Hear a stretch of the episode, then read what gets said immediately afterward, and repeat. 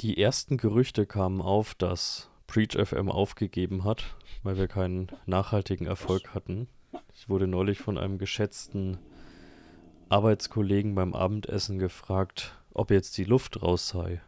Ähm, nee, ist sie nicht. wir hatten weder Zeit noch Bock, glaube ich, die letzten. Ähm, was waren's? Zwei ich weiß Wochen? es gar nicht. Waren es nicht erst zwei Wochen? Ich glaube, es ist. Nein, so es waren, glaube ich, schon drei Wochen, um Echt? ehrlich zu sein. Ah. Ja, ja. Okay. Ähm, aber wir waren einfach wie, wie blöd eingebunden. Ähm, wir bekommen weiterhin leider kein Geld für diese ganze Sache. Deswegen priorisieren wir. stimmt.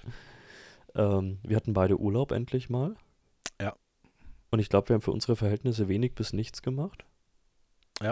Richtig. Also so rein beruflich. Ich habe nicht mal News gelesen.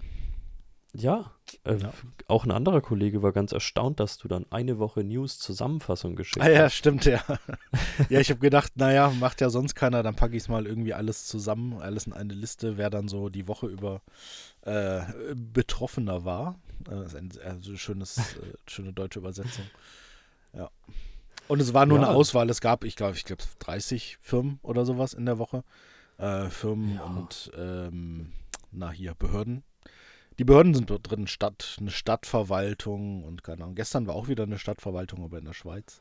Oder eine Gemeindeverwaltung. Also, Ja, also ich meinte, dass, dass wir das intern mit unserem Arbeitgeber auch nutzen und so weiter, das hat natürlich auch einfach äh, Gründe. Ähm, es sind teilweise natürlich auch mal Unternehmen davon betroffen, die irgendwas bei uns haben. Ja. Und ähm, ansonsten muss ich schon sagen, ich habe mich, ich war selbst äh, mit Family in, im Ausland und ich habe dann mich irgendwie zweimal irgendwo bei LinkedIn eingeloggt, weil wir tatsächlich mit Podcast-Gästen ähm, was ausgemacht hatten und das ganz oft so mein Kommunikationsmittel der Wahl ist. Also wir haben nächste Woche drei Aufnahmen, so wie es aussieht, mit Gästen. Das heißt, ihr könnt euch wirklich mal auf jemand anders freuen als nur uns beide. Gott sei Dank, ja, endlich. Ja, Gott sei Dank. Und äh, dann wurde mir tatsächlich auf der Sonnenliege am Pool bewusst, mal wieder, wie unwichtig all das ganz oft für mich ist. Ich habe dann auch wieder gelesen, hier, das sind die top gepreachten Unternehmen dieser Woche. Und habe ich gesagt, gut, ich beantworte noch die, die Message und dann logge ich mich hier wieder aus. Es interessiert mich gerade gar nicht. Ja, es Äh, sind ja auch nur noch Listen und Statistiken, wenn man drauf guckt. Das ist, und wir gucken ja tatsächlich meistens nur auf den äh, deutschsprachigen Raum, wenn du es dir mal international anguckst. Es sind wahrscheinlich 20 pro Tag, würde ich mal vermuten, von denen man weiß. Ich meine, das sind halt auch nur Ja. die, ähm, die jetzt irgendwie äh, publik werden in irgendeiner Form. Ähm, und die man so halt findet über Newsseiten oder wo auch immer. Ähm, wahrscheinlich sind es noch viel, viel mehr, aber was habe ich davon, mir irgendwie die ganzen Listen jeden Tag durchzulesen? Ja, also erst, das, das denke ich mir auch immer wieder. Also ich habe die letzten Wochen sehr, sehr viel mal wieder Fokus auf private Dinge gelegt. Ähm, habe sehr viel Sport gemacht, hatte ja ein größeres sportliches Event auch selbst. Bin in Planungen für die nächsten, hatte Urlaub und vielleicht auch so, ohne dass ich jetzt alles besser weiß oder Kim alles besser weiß. Aber wenn ihr euch mal wieder zu sehr in diese ganze Sache reinsteigert und denkt, IT-Security, gepreachte Unternehmen und sonst irgendwas sind, so, sind euer Leben, wenn ihr das für euch entscheidet, absolut okay. Aber ihr müsst es nicht machen. Also Es gibt so einfach, viele einfach andere mal was Dinge. mit Holz machen zwischendurch. Ja, das ein, ist- einfach mal. Die Diskussion hatten wir, gell? Wir werden später noch über einen Fall sprechen, der bei mir aufgekommen ist. Ähm, und da kamen Kim und ich fast zeitgleich zu dieser Erkenntnis, vielleicht einfach mal so einen Beruf mit Holz machen. Weil Ja. das war so skurril, unsinnig teilweise und stumpf, ähm, dass man da echt an seiner Profession manchmal zweifelt. Ja. Ich zweifle tatsächlich auch ganz oft an, an ja, der, ich will nicht sagen breiten medialen äh, Landschaft, weil das ist es ja gerade nicht, sondern eher der schmalen medialen Landschaft. Mhm. Ähm, es kam nämlich vor, also welche News gab es schon häufiger und die News gab es wahrscheinlich auch schon öfters, aber so richtig ähm, Fahrt aufgenommen hat dieses Thema, ich würde sagen, so vor drei Tagen, Kim. Ja, ja, sowas. Ja. Also ich habe das auch nicht so instant gesehen, weil Ich glaube, da habe ich das erste Mal gelesen und habe mir gedacht, hm, okay. Und, Mir wurde es ja. zugesendet. Also ich habe ich hab zwei, drei Unternehmen gehabt, die mir das zugesendet haben und Mhm. gefragt haben, was denkst du darüber? Ich hatte ähm, intern, also in dem Unternehmen, in dem wir arbeiten, zwei, drei Leute, die mich gefragt haben, wie ich das einschätze. Und die Antwort war eigentlich immer das gleiche. es ist mir relativ egal. es geht um ähm, einen Post, in dem ein, ja, wie, wie will man es am besten nennen? Threat Actor, man ja. weiß ja nicht mal wirklich, aber nennen wir es jetzt einfach mal wir Threat Actor. Wir würden es mal alles unter Threat Actor laufen lassen, genau. Genau, behauptet, beziehungsweise also aufzeigen ja noch nicht so wirklich in der breiten Masse, da spre sprechen wir gleich drüber. Ja. Wir lassen es jetzt mal bei behaupten, Stand ja. heute, ähm, 1. Juni 2023, ähm, bevor man uns da wieder irgendwas vorwirft.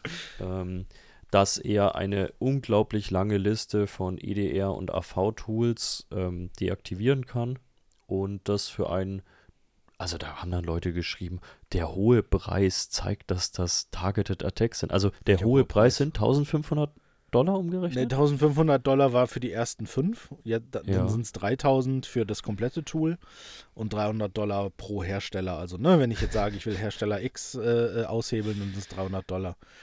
Und ich habe also mir eben noch gedacht, das ist ein so geringer Preis. Ja, das genau. ist halt einfach nur, ähm, der Fachbegriff ist Attention Whore ähm, ja. dafür.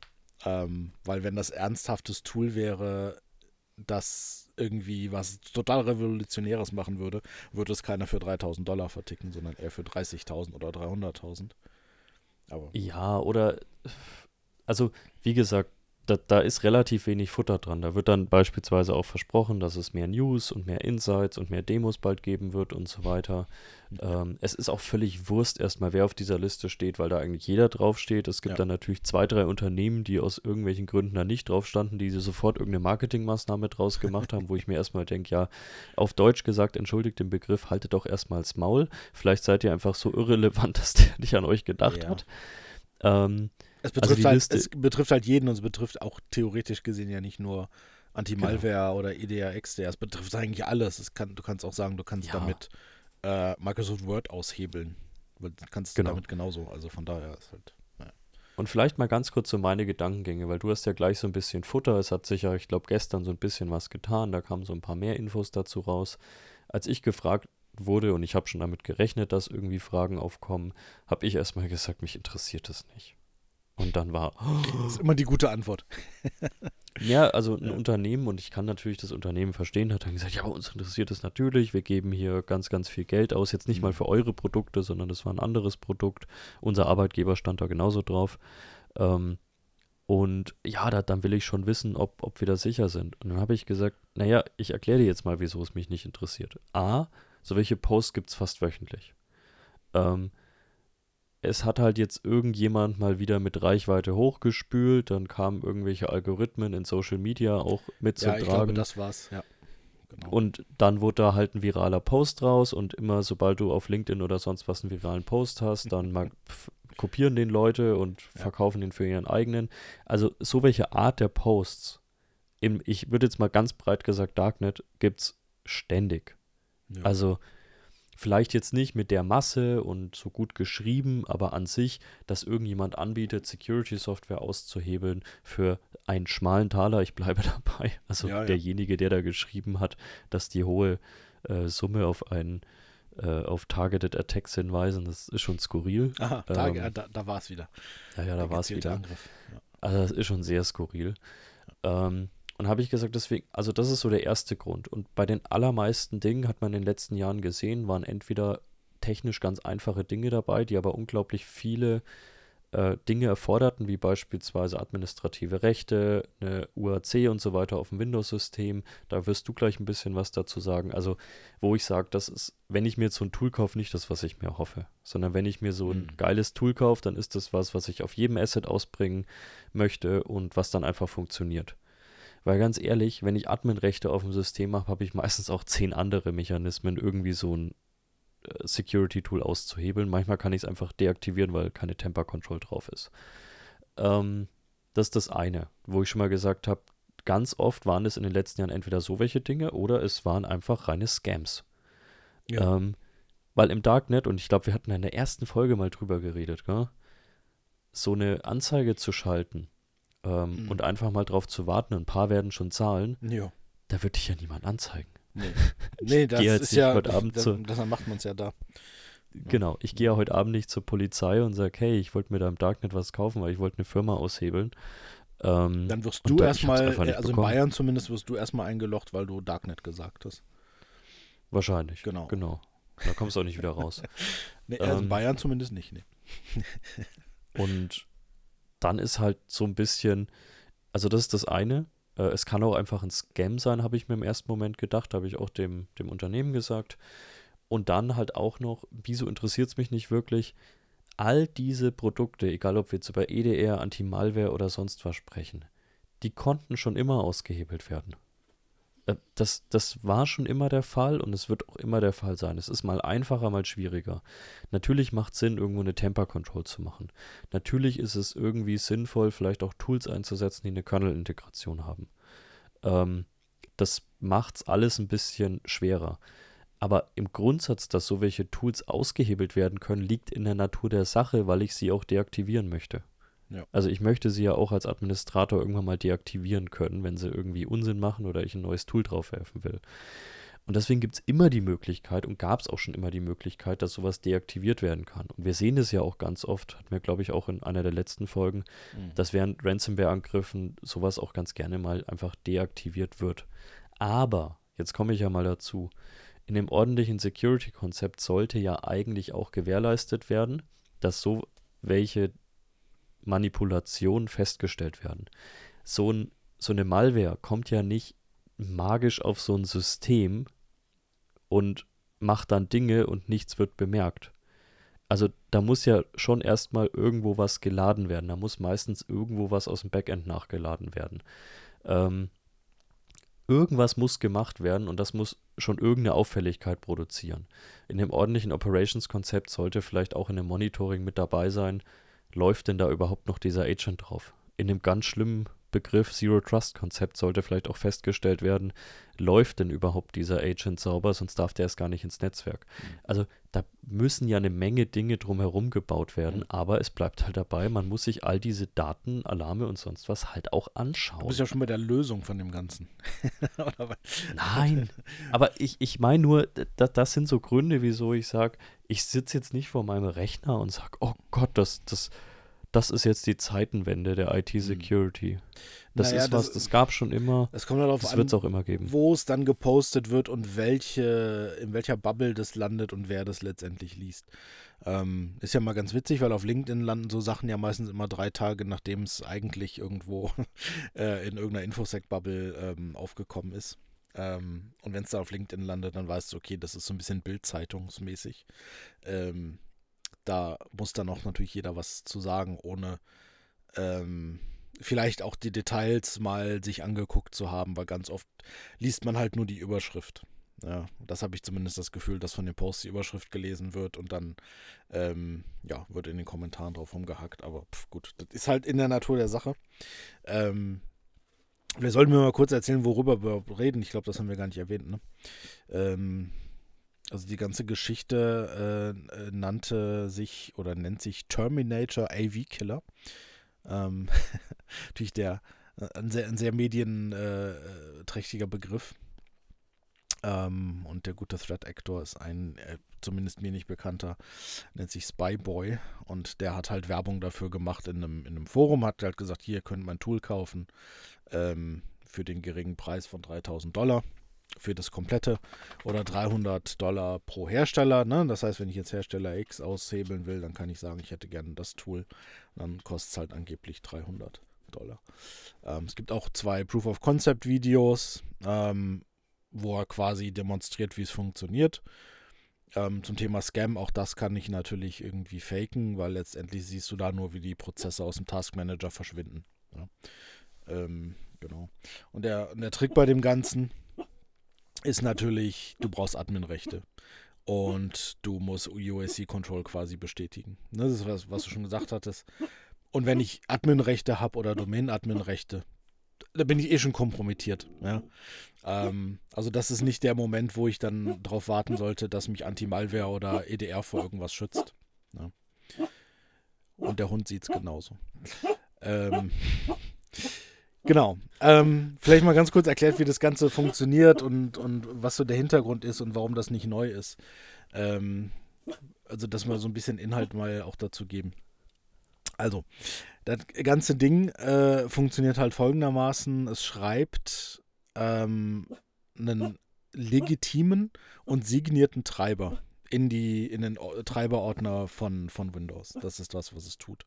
Und signiert ist das von einem Semana Anti-Malware. Habe ich noch nie von gehört, tatsächlich vorher. Ähm, und das Ding kriegt halt einen zufälligen Dateinamen, vier bis zehn Zeichen. Das kann halt ne, irgendein random Name sein. Aber der Trick ist hier natürlich, es ist ein legitimer Treiber und es ist ein signierter Treiber. Das heißt, erstmal ist alles legitim. Also weder das Betriebssystem verhindert das, noch ein Anti-Malware verhindert das prinzipiell, noch erkennt es prinzipiell ein XDR, IDR. Weil es ist eigentlich ein signierter Treiber, der geladen wird oder der geschrieben wird erstmal. Und die ganze Geschichte nennt sich dann Bring Your Own Vulnerable Driver, ja, BYOVD, ähm, wer das mal nachlesen möchte. Und das ist halt genau das Ding, das ist halt nichts Neues. Ähm, da gibt es so Sachen wie AU-Kill oder Backstep zum Beispiel. Ähm, es gibt ähnliche Sachen wie Blackout, die benutzen zum Beispiel Gma. Gma ist so ein Anti-Rootkit-Tool. Ähm, also da ist die Idee, dass du tatsächlich das nutzt, wenn du jetzt sagst, okay, du hast ein Rootkit, ja, du hast eine Malware, die sich festgefressen hat im System, äh, die du nicht rauskriegst, dann nimmst du halt ein Anti-Rootkit her mit Adminrechten natürlich, weil du brauchst ja diese Systemprivilegien, um dann die Malware, die sich ganz tief im System festgefressen hat, zu entfernen. Und das ist letztendlich genau das, was es macht. Ähm, nur halt nicht über einen ähm, über, über Gma in dem Fall, ähm, sondern halt über diesen äh, Treiber von der Semana oder C-Mana, keine Ahnung, Anti-Malware. Ähm, und du hattest auch schon gesagt, dass wir es auch schon öfter gesehen haben. Also Klassiker sind so Barbuk Anti, äh, Barbuk Ransomware und, und Black Cat zum Beispiel. Ähm, Scattered Spider habe ich noch gelesen nutzt das auch ganz gerne und CoinMiner nutzen das auch ganz gerne. Äh, jetzt nicht dieses Tool, also nicht dieses Terminator, sondern halt das Prinzip von Bring Your Own Vulnerable Driver quasi. Oder halt Anti-Rootkit-Tools. Ähm, jetzt ist natürlich die Frage, okay, ist jetzt bekannt irgendwie, warum wird das denn nicht geblockt oder wie, oder wie kann das denn geblockt werden? Weil wenn du dir die Geschichte mal anschaust auf Virus Total, gibt es bisher einen Hersteller, der das Ding erkennt. Also ist natürlich die Frage, naja, wieso erkennen das nicht alle? Weil ist ja eigentlich einfach zu erkennen und das ist natürlich ein bisschen tricky, das Ganze. Weil wenn du eine sehr breit gefächerte Detection machst, also wenn du sagst, du machst jetzt so eine ne, Behavior Monitoring, verhaltensbasierte Detection, dann läufst du wahrscheinlich in sehr viel Noise und sehr viele False Positives. Ähm, das heißt, du zerschießt dir eventuell komplette Systeme, wenn du das so scharf schaltest. Und machst du das nicht, sondern sagst, du machst gezielte Detections, ähm, dann kannst du natürlich sagen, okay, es gibt eine Datei, die bekannt ist. Ähm, da weiß ich, da, da habe ich den Hashwert, den schreibe ich jetzt in meine Liste und dann blocke ich den. Und das Problem ist natürlich, dass die Liste viel zu lang ist. Das heißt, die Treiber, die da generiert werden, die werden natürlich dynamisch generiert. Ne? Wie gesagt, hier mit diesen vier bis zehn Zeichen, was ja noch relativ wenig ist. Ähm, ich habe es jetzt nicht ausgerechnet, wie viele Möglichkeiten es da gibt, aber es sind halt viele. Das heißt, theoretisch müsstest du diese ganze Liste irgendwie ähm, generieren und müsstest dann sagen, okay, wenn eine Datei geschrieben wird mit dem Namen, dann blockiere ich die. Aber das ist halt einfach unrealistisch. Das heißt, blockieren schwierig. Ähm, was du natürlich machen kannst, wenn du sagen kannst, okay, ich habe jetzt hier meinen, meinen Zock und ich habe meine, mein SIEM und ich habe mein XDR, mein IDR und was ich alles so für Tools habe, also alles, was irgendwie Daten generiert und ähm, die ich durchsuchen kann, kann ich natürlich auch Threat Hunting machen. Das heißt, entweder suche ich nach Software, die mit diesem äh, Code Signing Zertifikat signiert wurde Problem dabei ist, es ist ja ein legitimes Zertifikat, ja, dass diese, dass die Software quasi signiert. Ähm, das heißt, auch da neige ich natürlich dazu, False Positives zu haben. Ich kann halt nicht einfach sagen, ja, alles, was davon signiert wurde, ist halt malicious. Ist es halt nicht. Ähm, andere Methoden sind sowas, dass du sagst, okay, du schaust halt in dem, in dem Treiberordner nach, ob dort Dateien geschrieben werden, die vier bis zehn Zeichen lange Dateinamen haben. Ist halt auch sehr schwammig.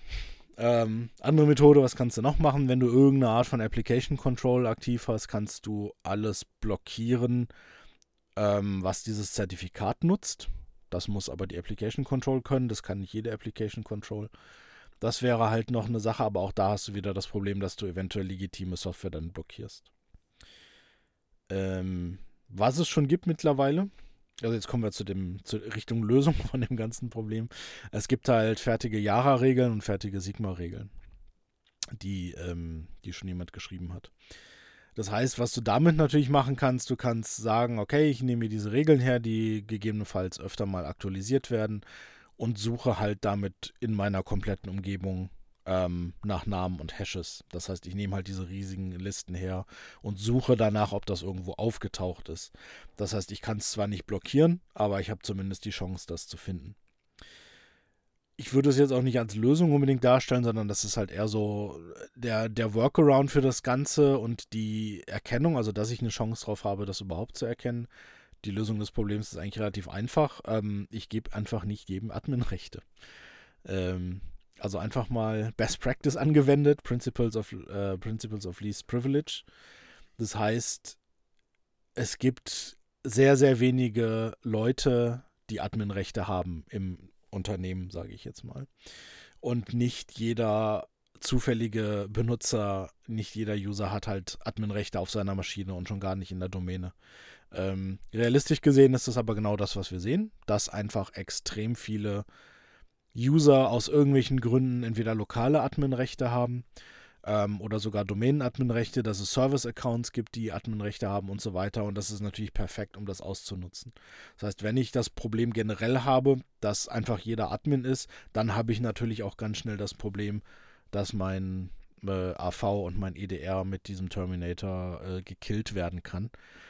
Ähm, ja, aber da habe ich an der Stelle eigentlich schon so viel falsch gemacht, da brauche ich mich dann auch nicht mehr darüber aufregen, dass es so ein Tool gibt, das da angepreist wird. Angepriesen ja, wird. und also das, das hat schon sehr, sehr gut zusammengefasst. Vielleicht da ein, zwei Takte auch noch zu. Also ich bekomme in den letzten Wochen, Monaten auch immer häufiger irgendwie Screenshots von, ich habe da was bei Virus Total eingeworfen und ihr habt es nicht erkannt.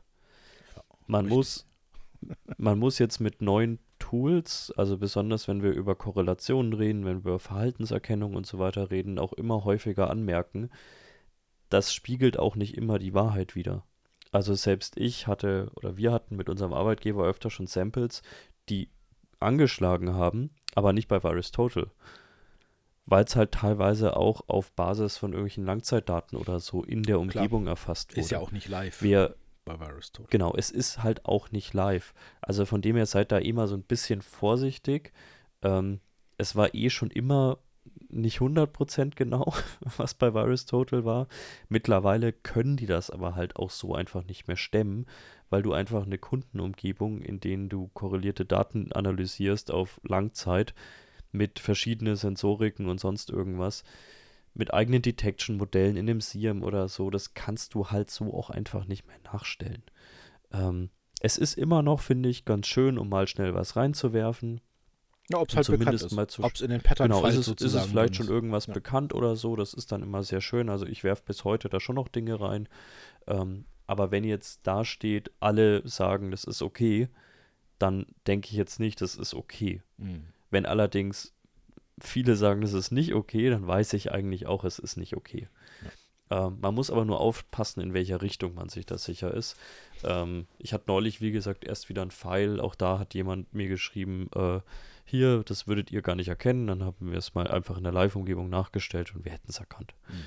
Ähm, und das gilt jetzt nicht nur für uns, also unseren Arbeitgeber, sondern das. Ja, aber da wissen wir es halt, weil wir es natürlich testen. Ja.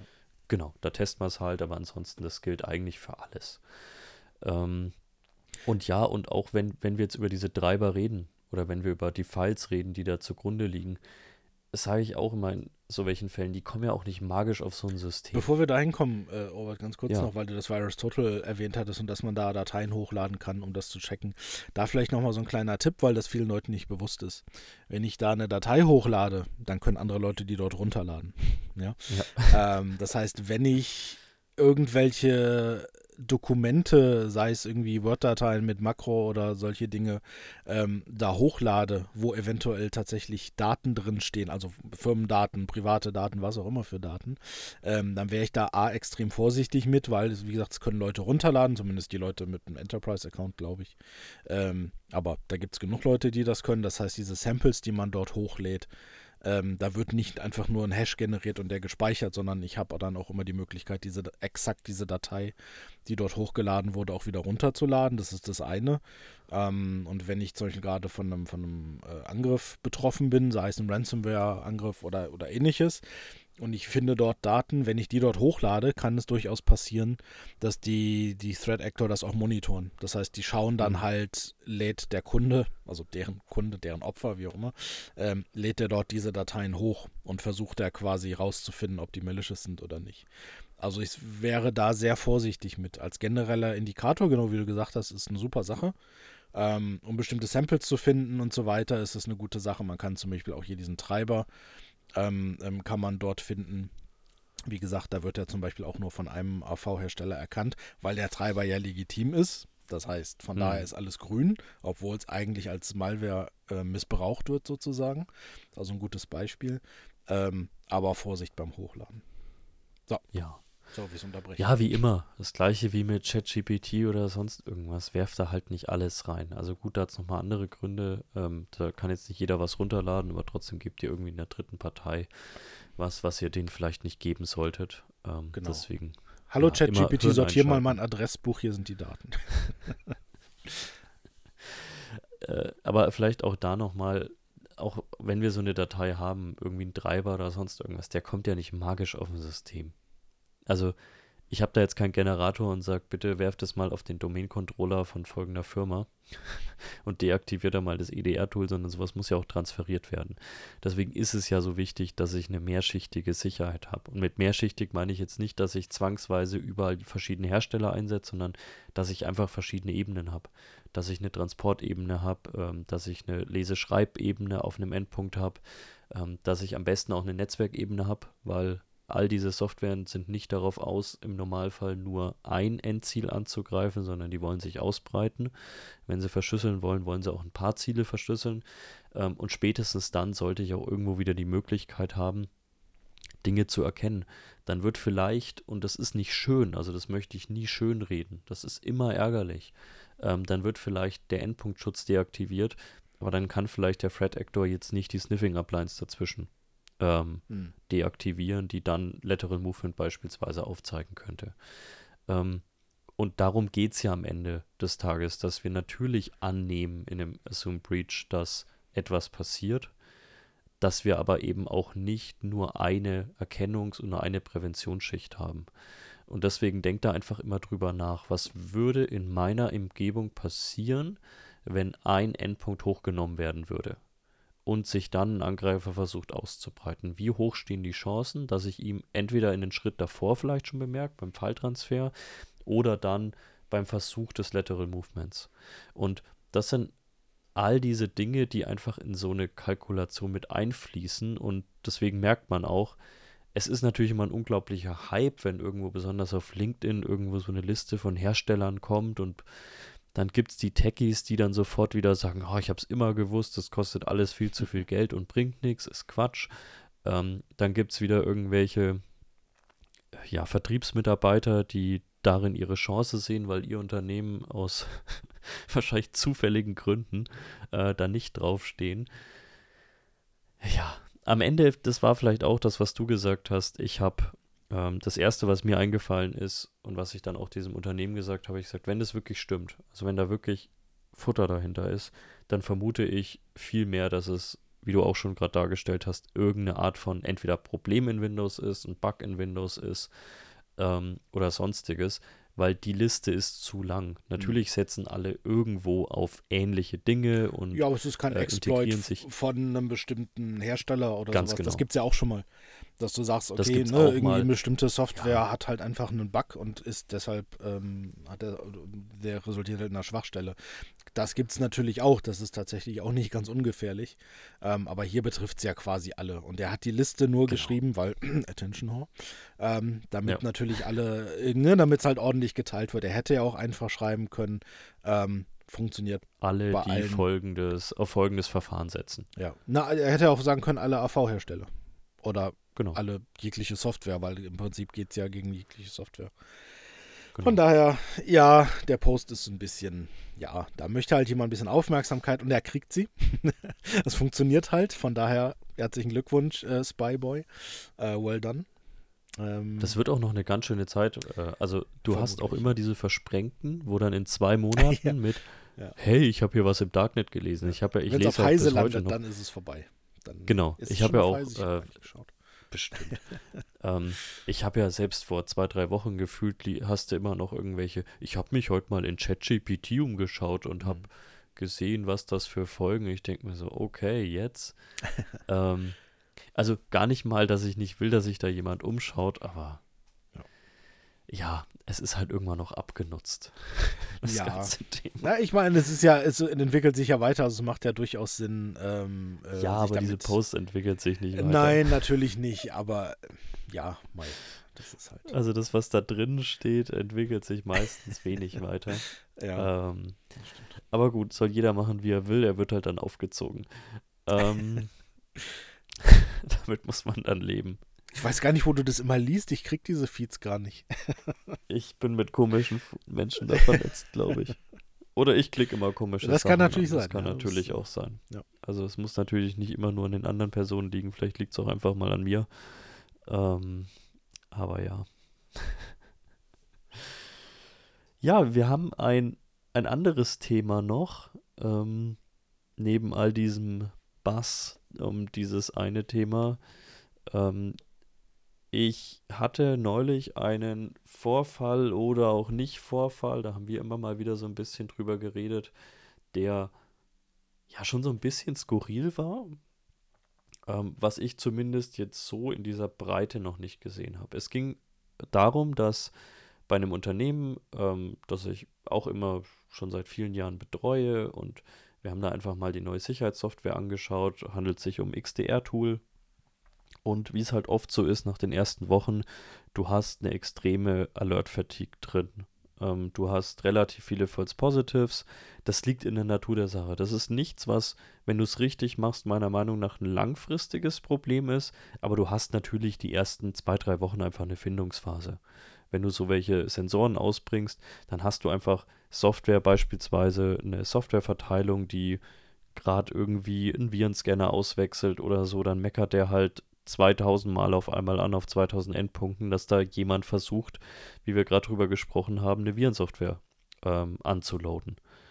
Was in dem Fall aber legitim war, weil die halt gerade ihren Virenschutz ausgewechselt haben. Aber natürlich, das und viele andere Sachen führen natürlich dazu, dass du am Ende wenig Durchblick hast. Und genau deswegen waren wir eigentlich auch da. Wir haben einfach mal aussortiert. Wir haben einfach mal gesagt, wir sind jetzt zwei Wochen um oder es waren drei Wochen, glaube ich, rum. Äh, wir sortieren jetzt einfach mal die offensichtlichen False Positives aus. Bei False Positive muss man mal ein bisschen vorsichtig mittlerweile sein, finde ich, bei der Bezeichnung, weil es natürlich jetzt nicht mehr so ist, dass ich sage, ja, dann setz mir bitte diese Detection Rule, dass ein Unloading von einem Virenscanner nicht mehr erkannt wird, bitte auf deaktiviert, sondern nein, genau dieses Kommandozeilen äh, mit diesem Ziel und so weiter, also wirklich sehr granular exkludiert, sodass der Alarm natürlich weiterhin anschlägt, wenn es nicht dieser legitime Vorgang ist. Und da haben wir uns dann, keine Ahnung, eine Stunde mit beschäftigt und dann waren wir eigentlich auch schon so weit, dass wir gesagt haben, wir haben jetzt eigentlich nur noch Dinge übrig, die wir uns wirklich nicht erklären können. Wir sind von 2000 Events in der Woche mit irgendeiner Criticality auf einem im Schnitt runtergekommen ähm, und ein False Positive pro Woche, der mal dabei ist, das hast du halt bei so welchen Lösungen. Also auch da wieder, wenn mir irgendjemand was anderes erzählt, dann ist das halt gelogen. Ähm, so welche Lösungen werden immer mal wieder False Positives hervorrufen. Was da aber stand, hat mir dann schon im ersten Moment so ein bisschen Sorgen gemacht. Ähm, das war Data Encrypted for Impact, äh, war die eine Detection Rule. Das heißt wirklich, Daten wurden anscheinend verschlüsselt und Ransom Note Detected. Und da hat mich dann auch der Ansprechpartner angeschaut und hat gesagt, ist das gut? Und ich habe gesagt, was denkst du? Super, ja, klingt doch total toll. Also er wusste die Frage, die Antwort, glaube ich, selbst, aber ich glaube, er hatte so ein Stück Resthoffnung, dass es vielleicht doch nicht so schlimm ist. Habe ich gesagt, wir schauen ja. jetzt erstmal, wir bleiben jetzt erstmal ruhig. Der Alert ist zum Glück auch schon eine gewisse Zeit her, also der ist jetzt nicht von heute. Ähm, und dann habe ich gesagt, naja, der Alert ist sind jetzt anderthalb Wochen her. Habt ihr gemerkt, dass größere Rechnermengen verschlüsselt wurden in den letzten anderthalb Wochen? Dann hat er gesagt, nein, das wäre uns aufgefallen. Dann sage ich, okay, dann bleiben wir jetzt alle mal ruhig. Aber es ist auch ein bisschen ein ähm, Problem, dass das erst nach anderthalb Wochen auffällt, oder? Äh, wie gesagt, die, die Software wurde da tatsächlich eingeführt. Okay, ja. ähm, also ziemlich genau um den Zeitraum herum. Das heißt, da wurde halt was visibel gemacht, was davor einfach nicht visibel war. Hm, das ist okay. ja ganz oft das Problem, wenn du so Visibilitätslösungen einführst, dass ja. du Dinge siehst und erstmal schockiert bist, aber die sind vielleicht schon seit zwei Jahren da. Ja. Man hat davor einfach nur nicht die Visibilität gehabt, um das zu erkennen. Und dann haben wir uns das mal angeschaut. Du hast ja auch gesagt, lass uns halt erstmal die Ransom Note anschauen. Die mhm. haben wir dann in einer ähm, abgekapselten Umgebung uns mal heruntergeladen, haben die einfach mal aufgemacht, war ein typisches Textdokument. Ähm, helpinstructions.txt und drin, ja, wir haben es ja auch meinem Kollegen weitergegeben, der hat relativ schnell gesagt, das ist Locky. Ja. Ähm, Schon am Format die, erkannt. Er hat es, glaube ich, gar nicht genau. gelesen, er hat nur das Format gesehen. Ah, Locky, hm, okay. Also ja, schon was Älteres. Also, genau, schon was Älteres ist uns dann auch aufgefallen, besonders an den ähm, Tor-URLs ist uns das aufgefallen, weil die noch das alte Onion-Format drin hatten, gell? Ja, genau. Ähm, was ja auch schon, glaube ich, jetzt nicht erst seit gestern nicht mehr besteht, sondern durchaus jetzt. Ich müsste jetzt lügen, also Monate sind es auf jeden Fall. Ich, ich ähm, glaube mindestens ein Jahr würde ich sogar ja, es, fast genau, sagen. es gab so, so, so, so, so eine Phase, wo das noch, wo die noch funktionierten quasi, wo die genau. noch weitergeleitet wurden. Ähm, so eine, ja, so eine Grace Period quasi und dann jetzt theoretisch zumindest ähm, funktioniert es gar nicht mehr. Also ja, ist wahrscheinlich schon genau. ein gutes Jahr her. Genau, und die, die Links haben auch wirklich nicht mehr funktioniert. Äh, das heißt, da, wo man zu dem Self-Service-Portal kommt, zum Verhandlungsportal und so weiter, das hat alles schon gar nicht mehr funktioniert. Da habe ich schon mal gesagt, das ist ja grundsätzlich erstmal ein positives Zeichen. Ja, ja vor allem, wenn es ähm, Locky ist. Also ich meine, das ist halt genau. so uralter Kram, da kannst du davon ausgehen, dass das halt kein aktiver Angriff ist. Äh, ja. Vielleicht ganz kurz dazu, weil du gerade gesagt hast, irgendwie, ja, wir haben die Ransom Note runtergeladen und wir haben die Links angeklickt. Ähm, vielleicht ganz kurz als Tipp noch, ähm, wenn man nicht genau weiß, was man da tut, tut man es bitte nicht. Ähm, weil ich meine, klar, es ist ein Textdokument. Ja, jetzt rein technisch gesehen kann da eigentlich wenig schief gehen. Ähm, aber man muss halt gerade bei Links und so weiter, sollte man sich dann doch überlegen, weiß ich genau, was das für ein Link ist, wo der hingeht. In welcher Umgebung öffne ich das? Also öffne ich das an meinem Arbeitsrechner äh, oder habe ich ein komplett abgeschottetes Lab, wo ich das öffne. Ähm, und wenn ich nicht weiß, was es tut und wie es funktioniert, dann sollte ich das jemand anderen machen lassen. Ja, genau. Also wir haben da ja auch schon gewisse Umgebungen für sowas uns gebaut.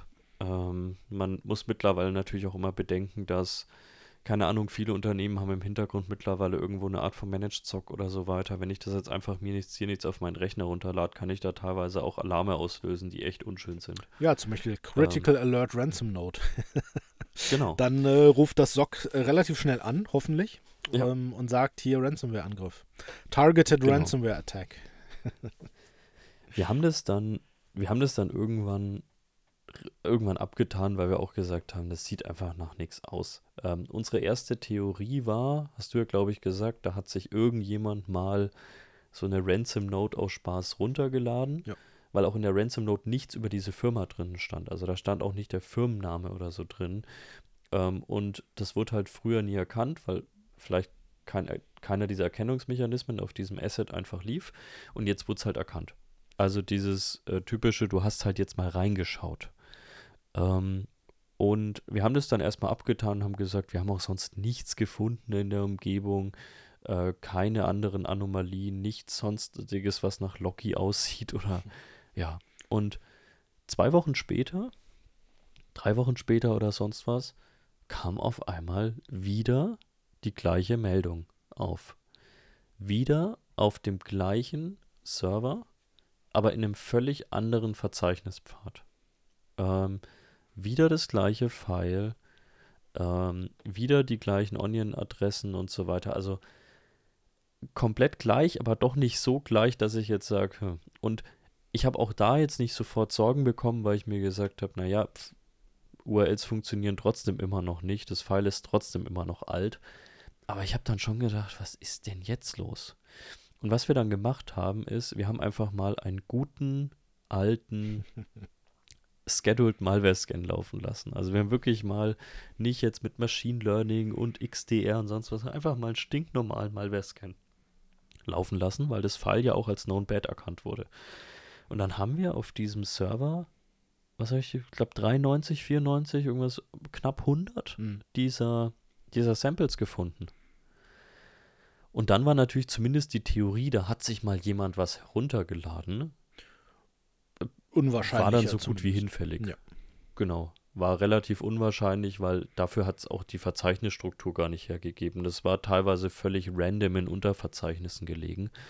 Ähm, und ja, ich habe mir dann wirklich, ich habe dann, weil, wie gesagt, ich war jetzt immer noch nicht besorgt, aber es wurde halt irgendwann skurril, weil dieses Unternehmen hatte keine Verschlüsselung. Die wurden nicht verschlüsselt die letzten Jahre. Die haben nichts von Locky gesehen. Die wurden auch nicht erpresst oder so. Und Locky ist ja was, wenn es damals zugeschlagen hat, das wird man schon mitbekommen. Das ist jetzt keine Ransomware, die einfach nur Daten äh, runtergeladen hätte und sie veröffentlicht hätte, im Zweifel, wo man sagen kann, naja gut, wenn ich jetzt völlig verstrahlt bin, bekomme ich es vielleicht einfach nicht mit. Nö, nö, die verschlüsseln schon eiskalt äh, bestimmte Genau. Dateitypen mit einer Locky-Endung und sowas. Ja. Das merkt man dann schon. Das merkt man dann schon, genau. Und äh, das war einfach nicht der Fall. Und das ist auch keine kleine Firma. Also die hätten das gemerkt. Ähm, und wir haben ganz viele dieser Ransom Notes gefunden. Wir haben zum Glück sonst nichts gefunden. Locky ist jetzt auch nicht mehr so wirklich das Thema, aber wir haben sonst nichts gefunden. Und die naheliegendste Theorie ist derzeit, die natürlich nicht unbedingt jetzt super sattelfest ist, ist aber Locky hat da mal zugeschlagen, konnte aber aus irgendeinem Grund nicht verschlüsseln, hat aber zumindest die Ransom Notes abgelegt. Und hat sich dann in Ohne dass es jemand gemerkt hat. Genau. Ja, Hat sich dann irgendwo hin synchronisiert, scheinbar, ne? Wenn du irgendwie so ein OneDrive oder dergleichen hast und die Dateien dann plötzlich irgendwie synchronisiert werden. Das ist ja der Moment, wo eine Datei eventuell angefasst wird.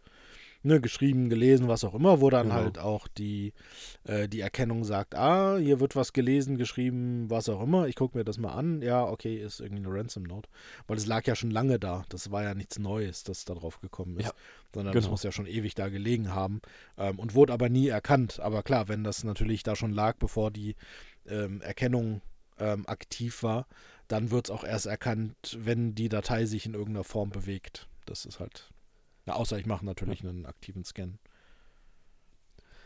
Ja, aber es war halt trotzdem relativ skurril, weil wir natürlich jetzt auch nicht zwingend so ein Verhalten ständig sehen. Ja. Ähm, Also nur glaube, Ransom sich Notes habe ich, glaube ich, noch nie gehabt. Genau. Weil wir ja auch, wenn wir uns das anschauen, mittlerweile relativ zuverlässig sehen, dass die Ransom Notes tatsächlich auch erst generiert bzw. abgelegt werden, wenn was passiert ist. Genau. Ja, ja, das kommt so, das ist so der letzte Schritt. Das ist dann der Genau. Moment, wo dann so ein, so ein SIEM oder so ein XDR halt ähm, in, in bunten Farben leuchtet, ähm, wo es Weil halt da, schon da erkennen sie. Patterns, sie, Genau. genau. da können sie Files indexieren und sonst irgendwas teilweise. Deswegen wäre das auch total blöd von dem Angreifer, die Ransom Note abzulegen, ähm, bevor er irgendwas macht. Oder wenn er damit noch nicht fertig ist in dem Rahmen, in dem er es gerne gemacht hätte. Das wäre eigentlich ziemlich blöd. Aber in dem Falle war es tatsächlich wahrscheinlich einfach so. Da, da liegen massig Ransom Notes. Mhm. Es gibt keine Begründung dafür, dass das irgendwie reingesynkt wurde oder so, weil dafür sind es einfach viel zu viele. Ähm, wenn es jetzt zwei gewesen wären, gell, dann hätte ich auch gesagt, ja, keine Ahnung, hat irgendjemand Unsinn getrieben in seiner Freizeit. Ähm, hat den goldenen USB-Stick auf dem Parkplatz eingesammelt oder so. Aber es waren halt 100. Mhm. Und also wie gesagt, ich habe denen auch gesagt, man kann euch wahrscheinlich nur zu dem Glück eures Lebens beglückwünschen. Ihr habt zum Glück mittlerweile echt ein tolles Security-Programm aufgelegt und ähm, ihr habt jetzt Visibilität über Dinge, die wahrscheinlich vor Jahren passiert sind. Das ist gut, weil ihr merkt, ihr hättet jetzt über sowas Visibilität. Keinen hundertprozentigen Schutz, aber ihr hättet Visibilität und das funktioniert auch. Äh, euer Managed SOC dahinter hätte sich gemeldet, die haben sich auch gemeldet tatsächlich. Mhm. Ähm, das heißt, das hätte jetzt alles funktioniert in einem ähnlichen Fall. Schlecht ist natürlich, dass ihr scheinbar vor drei, vier Jahren von der Ransomware angegriffen wurdet und das de facto nicht mitbekommen habt. Ja. Dann war es aber auch eine schlechte Ransomware. Oder ein schlechter Angriffsversuch. Ja. äh, vielleicht hat irgendwas einfach nicht hingehauen. Mhm. Ich meine, wir wissen ja, wie automatisiert die Dinger teilweise auch zeitweise liefen. Ja. Ähm, irgendwas hat halt nicht hingehauen. Ja. Aber da siehst du halt mal, dass es halt auch nicht reicht, irgendwie irgendeine Software zu haben. Ähm, Genau. Sondern die sind ja dann, die haben das ja gesehen und konnten dann auch erstmal nicht wirklich was damit anfangen und sind dann halt zu dir gekommen und haben halt gefragt, äh, was, was ist das, warum ist das, erklär mir das mal. Ähm, Genau. Also da braucht es halt dann doch noch irgendwie Erfahrung, Expertise, was auch immer. Da reicht es halt nicht, wenn, wenn, wenn irgendwas mal irgendwie rot leuchtet. Ähm, wobei das schon hilfreicher ist als früher. Also wenn ich zurückdenke, die letzten, weiß ich nicht wie viele Jahre, wo du dann einfach nur eine ganz äh, wirre Detection hattest, ähm, Ja. wo dann irgendwie eine, eine, eine Abkürzung stand von ja irgendwie ja Trojaner irgendwas gefunden. Okay, Mhm. schwierig, da konntest du halt gar nichts mit anfangen. Mittlerweile ist es natürlich zumindest so, dass da halt sowas steht wie ähm, Ransomware äh, Node oder Ransom Node oder irgendwie äh, Encryption Versuch oder was auch immer, dass du es zumindest mal in irgendeine Form einordnen kannst. Ähm, oder zumindest halt sagen kannst, okay, war das, ist das jetzt Phishing gewesen? Oder ist das schon Ja. am Ende der Kette irgendwie der Versuch gewesen, meine Daten zu verschlüsseln? Also das ist auf jeden Fall, hat sich auf definitiv schon mal verbessert. Ähm, aber so ganz ohne Experten kommst du halt auch noch nicht aus.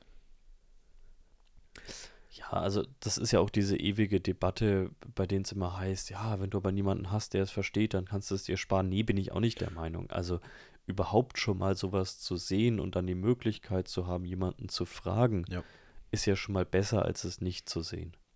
Eben. Also so viel steht ja auf alle Fälle Und wenn es nochmal passiert, werden sie jetzt auch wissen, wonach sie schauen. Also ich meine, da ist ja Genau. ein gewisses, eine gewisse Erfahrung jetzt dazugekommen. Und ja, in dem Jahr brauchen wir das alles nicht Falle mehr, da hat macht sich ja- die KI. Entschuldigung. Genau. Aber in dem Falle hat sich ja sogar auch das Managed SOC gemeldet und so weiter. Und es ist, glaube ich, auch nochmal wichtiger, eben, und das haben die, glaube ich, in der Situation auch gemerkt, da habe ich auch danach mit denen nochmal gesprochen, ähm, jemanden zu haben, der in gewisser Weise auch mal eine Ruhe reinbringen kann und sagen kann, ich finde das jetzt nicht gut, was ich da sehe, besonders wenn ich das in dieser Masse sehe, besonders wenn wir es uns überhaupt nicht erklären können, das ist nie gut. Ja. Aber ich hyperventiliere jetzt auch nicht. Also ich ziehe jetzt nicht 15 Leute mit dran für dieses Thema. Ich frage zwei, drei Leute, ob sie sowas schon mal gesehen haben. Ähm, und allein diese Ruhe, glaube ich, zu haben ähm, und wirklich einfach mal zu sagen, ich habe da jemanden, der mit dieser Ruhe auch draufschauen kann, das ist, glaube ich, ganz, ganz viel wert. Ja. Das ist ja immer der Trick, wenn du von außen kommst, ist ja nicht meine Umgebung, sind ja nicht meine Daten, ähm, sage ich ja immer. Ähm, das klingt immer ein bisschen komisch, aber äh, es ist am Ende des Tages so. Ich glaube, wenn jetzt auf meinem privaten Rechner oder persönlichen Geräten irgendwo Mhm. irgendwie alle Dateien verschlüsselt wären und alle Fotos weg wären und so weiter, dann sähe es dann nochmal anders aus, als wenn ich natürlich extern ähm, auf ein anderes System äh, schaue und einfach natürlich die Erfahrung mitbringe. Ähm, weil ich weiß nicht, wie viele Ransom Notes und, und dergleichen wir schon gesehen haben. Mhm. Ähm, das, da gehst du ja ganz anders ran, als wenn das zum ersten Mal irgendwo auftaucht. Aber das ist ja, glaube ich, Ja. normal. Ja. Ähm, also wenn zum Beispiel, bei- wenn ich, wenn ich im Auto fahre und da leuchtet irgendeine Lampe gelb, ja, Panikmode. Halte ich sofort an, guck ins Handbuch, ruf jemanden an und sag, ey, hier ist irgendwie, das leuchtet gelb. Ähm, was muss ich tun? Ne? Das ist ganz blöd gesagt, ist das so. Ähm, Mhm. tatsächlich äh, echte Geschichte. Die Öllampe hat geleuchtet und ich habe sofort angehalten, habe gedacht, gleich explodiert der Motor, weil es, ne, wer, wer- weiß, was ist mit dem Öl. Ähm, aber es ist halt so. Und wenn du da mit Leuten sprichst, die sich damit auskennen, die sagen, ja, ja, komm, alles easy, kannst noch irgendwie 500 Kilometer fahren. Ähm, Ja, ja. Ne? Beruhig dich.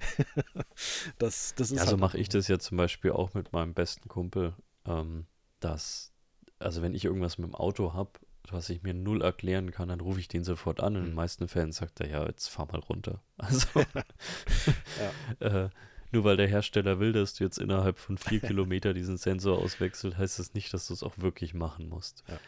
Ähm, und Das habe ich dann auch gelernt und mittlerweile weiß ich's. Und mittlerweile ähm, Ja. äh, weiß ich dann auch, was zu tun ist. Ähm, und das ist, dass ich halt nicht irgendwie sofort panisch äh, Vollbremsung machen muss. Aber das ist halt einfach so, wenn du das von Experten dann hörst und die, die, die Erfahrung einfach haben. Ja, gute Sache. ja, also wie gesagt, ich, ich fand einfach, das war ein, mal wieder ein ganz, ganz cooles Beispiel. Ähm, und ich, ja, am Ende, am Ende hat es, glaube ich, für diese Firma mehr positive ähm, Learnings, wie man immer so im Neudeutschen sagt, gehabt als negative. Ähm, weil man, glaube ich, doch mal gesehen hat, wie viel das auch wert ist, was man da jetzt gemacht hat. Also nicht nur in Software investiert, sondern auch tatsächlich sich operativ besser aufgestellt, äh, eine Visibilität hergestellt, wie gesagt, mit den Daten auch mal was machen. Und es freut mich euch immer, wenn man aus sowas auch mal wirklich positiv rausgehen kann und sagen kann, hey, wir haben jetzt dadurch gemerkt, dass es uns echt was bringt. Ja. Gut, die gute Stimmung kam natürlich auch dadurch, dass nichts verschlüsselt wurde, glaube ich. Hat bestimmt dazu beigetragen. Ich glaube, es hätte ein bisschen anders ausgesehen, wenn alle Daten weg gewesen wären. Ähm, aber im besten Fall kommt es natürlich erst gar nicht dazu, weil das ist ja auch so ein Ding, das fällt ja auch nicht vom Himmel, wie wir eben ja schon ja. bei dem Thema hatten. Ähm, es ist normalerweise nicht so, dass die erste Detection, also dem echten Angriff jetzt, nicht wenn es alte Ransom Notes sind, aber wenn es ein echter Angriff ist, ist nicht die erste Detection, ähm, deine Daten wurden verschlüsselt. Ja, das ist die ja. letzte Detection. Ähm, tatsächlich auf verschiedenen Ebenen die letzte Detection. Also genau. da kommt ein bisschen was noch davor, deshalb sollte man die Augen offen halten, was so passiert ähm, und muss das natürlich entsprechend einordnen und bewerten können. Ja. Ja, also das war tatsächlich auch schon diese äh, ja, lustig, äh, kuriose Sache, weil wie gesagt, ähm, das habe ich so einfach noch nie derartig gesehen. Und deswegen hat es mich einfach, ja, extrem gewundert. Extrem gewundert. Aber ist ja gut gegangen, hast den Tag nochmal gerettet. Ja. Zweimal. Genau, ein anderes Thema hätte ich auch noch. Bitte. Ähm, weil ich mir da auch sehr selten so richtig Gedanken darüber gemacht habe, auch wenn es eigentlich ein Thema ist, über das man sich Gedanken machen sollte. Und das ist das ganze Thema, was mache ich denn eigentlich nicht, wenn ich selbst angegriffen werde? Wir haben ja schon über Incident Response ganz oft gesprochen, sondern ähm, wenn ich von einem Supplier, einem Kunden oder sonst irgendjemanden die Mitteilung bekomme, hey, bei uns gab es einen Cybervorfall, wie es immer so schön heißt. Mhm. Äh, wir wollen euch darüber informieren und natürlich haben wir alles im Griff und arbeiten derzeit mit externen Experten ja, ja. daran und derzeit sehen wir nicht, dass irgendwas davon betroffen ist. also. Wir haben nicht gesehen, dass Daten exfiltriert wurden. ja. da sind auch nur 4 Terabyte von uns. Ja, aber das wissen wir ja nicht. das ist ja der Trick. Ähm, ja. Okay. Und also diese typischen angehängten PDFs. Und das war eben auch bei einer anderen Firma jetzt der Fall, die mich dann gefragt haben, ey Robert, was sollen wir eigentlich machen? Hast du da irgendwie so Best Practices? Und das erste, woran sie gedacht haben, was ja schon mal sehr löblich ist, ist, haben wir Netzwerkverbindung zu denen? Nein. Also wir haben keine irgendwie VPN-Verbindung oder sonstiges. Wir haben keine verbundenen Systeme. Ähm, klar, es gibt mal Mitarbeiter, die da vor Ort arbeiten, in deren Netzwerk und so weiter, aber wir haben jetzt zumindest keine Side-to-Side-VPN-Verbindung oder so, was schon mal gut ist. Das heißt, wir haben jetzt erstmal nichts, was wir großartig kappen müssen. Was müssen wir denn jetzt machen?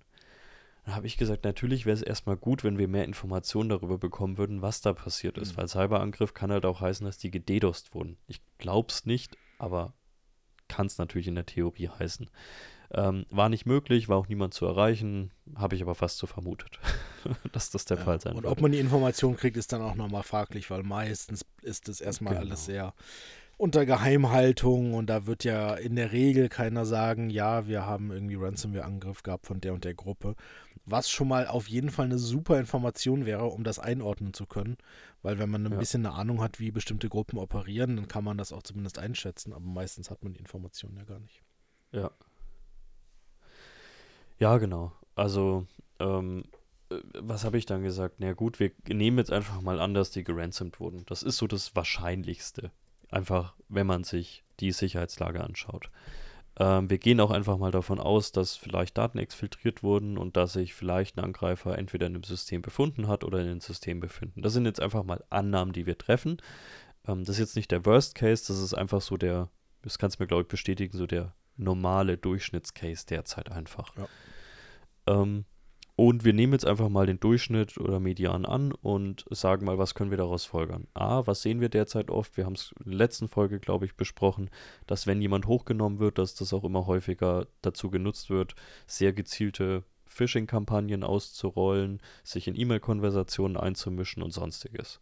Deswegen habe ich auch gesagt, wenn es euch möglich ist, bis sich die Lage so ein bisschen lichtet, ähm, einfach mal die Domain tatsächlich für den E-Mail-Verkehr zu sperren, wäre das was, wo ich sagen würde, wäre jetzt nicht ganz sinnlos. Ähm, das nächste, was ich auch gesagt habe, ist auf alle Fälle mal an die, alle Mitarbeiter, weil eine IT kann nie genau einschätzen, wer arbeitet mit denen zusammen, aber einfach mal an alle Mitarbeiter eine Mail zu senden. Wir haben hier einen Supplier, da ist anscheinend was passiert. Ähm, wir dürfen auch darüber reden. Wir wissen nicht genau was, aber da ist was passiert. Bitte haltet die Äh, Augen und Ohren offen und wenn euch noch was einfällt, dass irgendwas Komisches in den letzten zwei, drei Wochen war, was euch vielleicht ohne Kontext nicht komisch vorkam, dann meldet euch bitte. Das war so das Zweite, was dann auch gemacht wurde. Also tatsächlich wurde die Domain auch e-mail-technisch gesperrt für eine Woche. Das Dritte, was dann auch gemacht wurde, ähm, war, dass nochmal rumgefragt wurde, wer hat denn so in den letzten Wochen, Monaten bei diesem Supplier ähm, im Netzwerk mal gearbeitet. Wer war da mal vor Ort und hat sich da eingeloggt? Ähm, tatsächlich von dem Supplier war niemand bei uns vor Ort. Das kann auch relativ gut festgestellt werden über eine Nacklösung. Ähm, aber wer war für euch vor Ort? Das waren dann, glaube ich, sechs oder sieben Leute. Was wurde auch da gemacht? Vorsichtshalber muss eh alle 90 Tage in dem Unternehmen gemacht werden. Es wurden mal die Passwörter zurückgesetzt. Ähm, die Rechner wurden auch nochmal durchgescannt. Ob man sich jetzt davon irgendwas erhoffen kann, weiß ich nicht, aber es tut auch nicht weh, es mal zu machen. Ähm, und diese User wurden auch wirklich nochmal so ein bisschen geschaut. Die haben auch eine ähm, Lösung, die Telemetriedaten einsammeln, analysiert, haben wir einfach mal geschaut, was waren so Login-Zeitpunkte, macht das alles Sinn. Das sind alles Maßnahmen, die konnten innerhalb von, ich würde mal sagen, summa summarum vier Stunden durchgeführt werden, ohne dass sich da irgendjemand verrückt machen musste. Wir hatten nach drei, vier Stunden ein relativ gutes Bild darüber, dass wir vermuten wahrscheinlich, dass da nichts ist. Das ist immer eine Vermutung, die man zwar untermauern kann, ähm, mit Indizien, aber natürlich gibt es dann die Beweise dafür. Und ähm, solange da nicht mehr auch bekannt gegeben wurde, haben wir gesagt, pff, ja, wir haben jetzt so ein paar Maßnahmen getroffen, viel mehr können wir Stand heute nicht machen. Ähm, wir legen das jetzt erstmal zumindest temporär ad acta. Und das war jetzt in dem Falle, was wir da gemacht haben. Es wäre natürlich was anderes gewesen, hätten wir jetzt irgendwie ein Side-to-Side-VPN mit der Firma gehabt. Ähm, dann hätte man da nochmal ganz anders agieren müssen, hätte man sich Netzwerkverbindungen der letzten Wochen, Monate anschauen müssen, man hätte die Verbindung kappen müssen. Aber in dem Falle relativ schnurstracks gehandelt und ich weiß nicht, was du so aus deiner Rolle sagst. Du bist da ja doch nochmal einfach tiefer auch in der Praxis drin. Wie hättest du agiert? Ähnlich? Ja, kommt halt vor allem auch relativ häufig vor, natürlich, weil die wenigsten Unternehmen ja irgendwie alleine irgendwie arbeiten. Ähm, es kommt halt extrem darauf an, was du hast. Also hast du halt zum Beispiel Site-to-Site VPN oder Domain Trust, das ist immer so das große Ding. Ähm, wenn jetzt die Domänen miteinander verbunden sind und du gehst davon aus, dass die eigentliche angegriffene Domäne kompromittiert ist, kannst du eigentlich davon ausgehen, dass auch das andere Unternehmen komplett kompromittiert ist. Also zumindest wäre das was, wovon ich ausgehen würde. Das heißt, wenn das der Fall wäre, würde ich tatsächlich das komplette Incident Response Programm da abrollen, dass ich wirklich sage, okay, ich gucke mir wirklich die Details an, ich gucke mir, ich mache eine digitale Forensik auf den Domain Controllern zumindest schon mal oder auf was auch immer für Maschinen oder Assets miteinander verbunden waren. Ähm, was so die üblichen Wege rein sind. Man stellt dann relativ schnell immer fest, dass in so einer ähm, Kooperation oder mit so, mit so Suppliern, dass es dann irgendwie doch noch einen RDP-Zugang gibt oder einen VNC oder weiß der Teufel was, äh, Teamviewer-Zugang. Ähm, das kommt dann aber erst raus, wenn man nachgräbt. Das heißt, das ist auf jeden Fall eine Sache, die sich, die ich empfehlen würde, dass man dann nachgräbt. Das ist in der Regel nichts, was so offiziell läuft. Das ist dann eher so ein bisschen Shadow-IT-mäßig, weil ja, ist halt einfach einfacher, wenn dann TeamViewer irgendwie läuft und ne, man schnell irgendwie da drauf gehen kann. Ähm, das denkt sich der Threat Actor dann nämlich auch und tut es, wenn er kann. Ähm, oder wenn er Domain Trust hat und der Domain-Admin ist, ja, dann nimmt er die andere Domäne nämlich gleich mit. Und das sind so Sachen, die würde ich dann auf jeden Fall untersuchen lassen. Wenn ich jetzt so gar keine Anzeichen finde, ähm, dann kommt es auch immer ein bisschen drauf an, was ist denn da eingesetzt. Also du hattest hier zum Beispiel gesagt, das Unternehmen hat ja eine Telemetrielösung in irgendeiner Form, also es wurden, gibt historische Daten. Da kann man ja dann relativ sicher sagen, nachdem man da reingeschaut hat, sind da Auffälligkeiten gewesen oder nicht. Und wenn da nichts war, ja, okay, dann ne, erstmal ähm, Case closed sozusagen. Wenn du das jetzt natürlich nicht hast und du bist quasi blind und das Einzige, was du hast, sind irgendwelche äh, Firewall-Logs, wobei das meistens was, das ist so das Schlimmste von allen, weil es meistens nichts hergibt oder weil es irgendwie nur ein paar Tage was speichert. Ähm, oder du musst dann anfangen, irgendwie in welchen Windows-Event-Logs rumzusuchen. Gab es irgendeinen Login-Versuch und diese Geschichten. Da wäre ich dann ein bisschen kritischer mit dem Ganzen. Da würde ich wahrscheinlich sogar eher hingehen und sagen, okay, je nachdem, was für Sicherheitslösungen eingesetzt werden, dass ich da die, die Richtlinien erstmal deutlich schärfer drehe. Das ist eine Sache, die wir eigentlich immer machen, bei, wenn wir wissen oder vermuten, dass es einen Incident gab, dass wir erstmal hingehen und sagen, okay, jetzt werden erstmal irgendwie so ein paar Ausnahmen gekappt. Ähm, es wird erstmal alles ein bisschen auf aggressiver gestellt. Äh, wir wollen jegliche URL sehen, die aufgerufen wird und nicht nur Unbekannte oder sowas. Also, dass man da wirklich mal ähm, für ein paar Wochen tatsächlich ähm, das Ganze anzieht und vielleicht sowas wie ein, ja, so bei uns nennen wir es jetzt Breach Assessment, aber ne, sowas in der Art halt macht dass man vielleicht sogar temporär nochmal sagt, okay, wir hängen uns vielleicht nochmal ein Intrusion Detection System ins Netzwerk ähm, oder haben sowas vielleicht schon und diesmal schauen wir vielleicht auch drauf, wenn wir den Verdacht haben, dass irgendwas ist.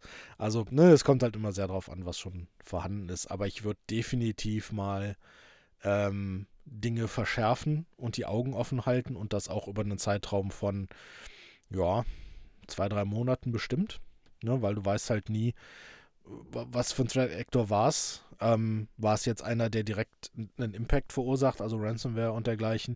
Oder geht der vielleicht hin und sagt, okay, ich verkaufe einfach den Zugang zu der anderen Firma, verkaufe ich erstmal weiter und dann dauert es einfach noch eine Weile, bis irgendwer zurückkommt und darauf zugreift. Also jetzt eine nicht universelle Antwort offensichtlich gewesen, sondern die Antwort ist, kommt drauf an. Genau, das war ja auch das, wie wir in dem Fall verfahren haben. Wir haben einfach mal geschaut, was ist denn die Wahrscheinlichkeit, wie eng ist denn die Zusammenarbeit. Wir haben auch mal so ein bisschen geschaut, wie viele E-Mails werden denn überhaupt ausgetauscht. Ähm, einfach mal ein Gefühl dafür bekommen, und das ist es ja, es ist am Ende ein Gefühl. Es basiert zwar immer auf Erfahrungswerten, die man irgendwie aus der Vergangenheit hat, aber am Ende muss man anhand seiner eigenen Erfahrung, glaube ich, eine Entscheidung treffen. Und die Entscheidung war da eben, wir machen ein paar Maßnahmen, das sind Maßnahmen, die tun im Zweifel nicht weh, klar. Ähm, es gibt immer Leute in einem Unternehmen, die finden es nicht toll, wenn sie eine Woche lang da keine E-Mail schreiben können. Aber es ist halt auch ganz oft eine Sache von, beschwer dich nicht immer, sondern kommuniziere das halt richtig. Mhm. Ähm, und ich glaube, die Art und Weise, wie das da intern kommuniziert wurde mit, wir wollen auf Nummer sicher gehen, ähm, ihr könnt natürlich weiterhin mit den Leuten telefonieren und so weiter, haltet einfach Augen und Ohren offen und das, was wir da jetzt machen, ist temporär und ist eine Vorsichtsmaßnahme, wurde auch sehr, sehr gut angenommen. Und ähm, es ist immer eine Frage der Kommunikation und bei allen anderen Sachen haben wir auch gesagt, ja, wäre es jetzt zu 100% notwendig gewesen, Passwörter der User zurückzusetzen, die da irgendwie in Verbindung standen. Das weiß, Kann man drüber streiten. Weißt halt hinterher. Tut's jetzt, ja. genau, weiß der hinterher, tut's total weh? Nein. Ja. Ähm, und ich glaube, ich bin jetzt auch kein Freund von immer hier better safe than sorry, ähm, weil ich manchmal auch denke, es gibt auch mal nicht nur in der IT-Security, allgemein im Leben Dinge, da muss man vielleicht hier und da auch mal ein kleines Risiko eingehen. Ähm, aber es gibt halt auch Dinge, die sind unnötig. Also, und ja, von den zehn Usern, die dann zurückgesetzt werden, wird es immer zwei geben, die da kein Verständnis für haben und sagen, oh Gott, jetzt muss ich eine halbe Minute hier investieren. Ja. Ähm, aber die allermeisten, wenn man es ihnen richtig erklärt, verstehen es dann, glaube ich, auch. Ja. Also, und auch wenn, wenn ich jetzt natürlich wieder super ja sperrige Lösungen habe, das Passwort zurückzusetzen ja. mit neuen Anrufen und sonst irgendwas, dann ist es auch nochmal was anderes. Aber in dem Falle waren es halt vier Klicks für alle beteiligten Personen. Ja, und unangenehm ist es halt immer. Es ist e, egal, welche Maßnahme du triffst, ist das immer ein Eingriff in irgendwie die laufenden äh, Geschäfte sozusagen. Ähm, und das sind ja auch manchmal Empfehlungen, die wir rausgeben, wo die, wo die Leute, die wir beraten, halt mit dem Kopf schütteln. Wenn wir wirklich sagen, äh, ja, zieht man den Stecker, also trennt wirklich die Internetverbindung, ja, jetzt nicht unbedingt das Kabel ziehen, aber zumindest an der Firewall äh, gewisse Regeln setzen. Ähm, das ist das, was wir eigentlich damit meinen. Äh, wobei es auch schon vorgekommen ist, dass Leute tatsächlich dann im Serverraum den Stecker vom DSL-Router gezogen haben. Geht halt auch. Dann ist halt dunkel. ähm, aber das ist in manchen Situationen und nicht in allen, ist es einfach erstmal die. Es ist zwar in dem Moment schmerzhaft, aber es ist noch alles viel schmerzhafter, ähm, als wenn man irgendwie sagt, nee, wir lassen es jetzt über Nacht mal laufen und gucken, was passiert und am Morgen kommst du halt rein, ja, und ist alles verschlüsselt. Ja, weil dann hast du monatelang Probleme. Ähm, sowohl die Arbeit, die dahinter steckt, natürlich das Ganze zu recovern, als auch eventuell finanzielle Probleme und so weiter. Und dann können die Mitarbeiterinnen auch keine E-Mails mehr schreiben für ein paar Monate, wenn es richtig ja. blöd läuft. Also von daher ähm, lieber mal so eine kurze Maßnahme durchführen und dann halt checken, ob noch irgendwas da ist. Ähm, und dann wirklich sicher sein. Und ja, und das halt nicht, wenn irgendwo irgendein Virus gefunden wird, sondern wenn es wirklich einen, einen wirklichen Verdacht gibt, dass bestimmte Dinge durchgeführt wurden, dass ein Angreifer schon Zugriff äh, hat ähm, auf die Umgebung, dann wäre das so eine Maßnahme, die wir, die wir empfehlen. Also auch da kommt es halt wirklich drauf an, ähm, wie viel Beweismittel sozusagen haben wir, wie kritisch ist es, was wir sehen ähm, und dementsprechend sind natürlich auch die Maßnahmen, die wir empfehlen. Und ganz viel ist und bleibt auch wirklich gesunder Menschenverstand. also, ich frage bei sowas dann auch häufiger wirklich mal die Unternehmen. Jetzt hast du vielleicht nicht diese lange Historie und vielleicht nicht dieses tiefe Fachwissen in genau dieser Materie, aber wenn du jetzt mal nachdenkst mit gesundem Menschenverstand, hättest du nicht ähnliche Entscheidungen getroffen? Dann kommt ganz auf die Antwort ja. Also wahrscheinlich hätte ich ähnliche Entscheidungen getroffen. Ähm, das heißt jetzt nicht eine forensische Analyse in der gleichen Qualität zu machen, aber grundsätzlich, hey, hier ist gerade die Kacke am Dampfen. Wir sollten vielleicht mal wie du gesagt hast, nicht physikalisch, aber rein logisch gesehen mal die Internetverbindung kappen, da kann man drauf kommen. Mhm. Also. Ja, ja. Und ähm, ja, also das, das Problem äh, ist halt, dass das ganz oft dann fehlt in den Situationen, weil halt hyperventiliert wird und äh, weil ähm, ja. Da gibt es erstmal ein Meeting. So, das dauert dann erstmal ja. ein paar Stunden, ein paar Tage. Und Teams funktioniert. Dann nicht. wird gar nichts entschieden, das ist natürlich auch blöd, ja. Ähm, aber es gibt natürlich auch falsche Entscheidungen, die im ersten Moment äh, logisch klingen. Also, keine Ahnung, du hast jetzt, ah, infizierter Rechner, schnell ausschalten. Schnell den Stecker ja. ziehen.